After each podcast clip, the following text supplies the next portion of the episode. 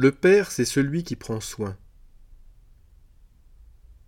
Dans sa construction d'un récit d'enfance, Matthieu est très attentif à cumuler les éléments attestant que Jésus est bien le Messie attendu.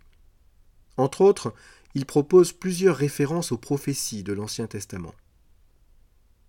La première, c'est ce détour par l'Égypte qui a donné lieu à tant de représentations délicieusement exotiques. Son souci, encore une fois, est de manifester le lien entre les promesses de Dieu, d'Égypte j'ai appelé mon fils, et leur réalisation en Jésus. En Égypte, où je vis, cet épisode est une gloire nationale. Ces trois lignes dans l'Évangile donnent lieu aujourd'hui à de multiples pèlerinages, lieux de culte, célébrations et représentations diverses. Sur les icônes, par exemple, le voyage se fait tantôt à pied, à dos d'âne ou sur un bateau. Peu importe au fond de savoir comment la Sainte Famille s'est déplacée.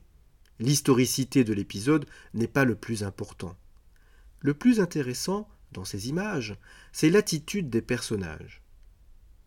Il en est un qui se tient toujours debout, souvent devant, c'est Joseph.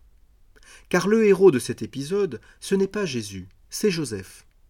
C'est à lui que Dieu s'adresse, c'est lui qui prend soin de son épouse et de l'enfant, c'est lui qui organise la fuite, c'est lui qui conduit le Messie loin du danger, c'est lui qui sauve le Sauveur. Ce n'est pas rien. Mais cet humble héros, dépossédé de titre, ne sera même pas nommé Père dans l'Évangile. Pourtant, s'il n'est pas le géniteur, Père il l'est assurément, puisqu'il éduque, puisqu'il protège, qu'il conduit, et donc qu'il aime.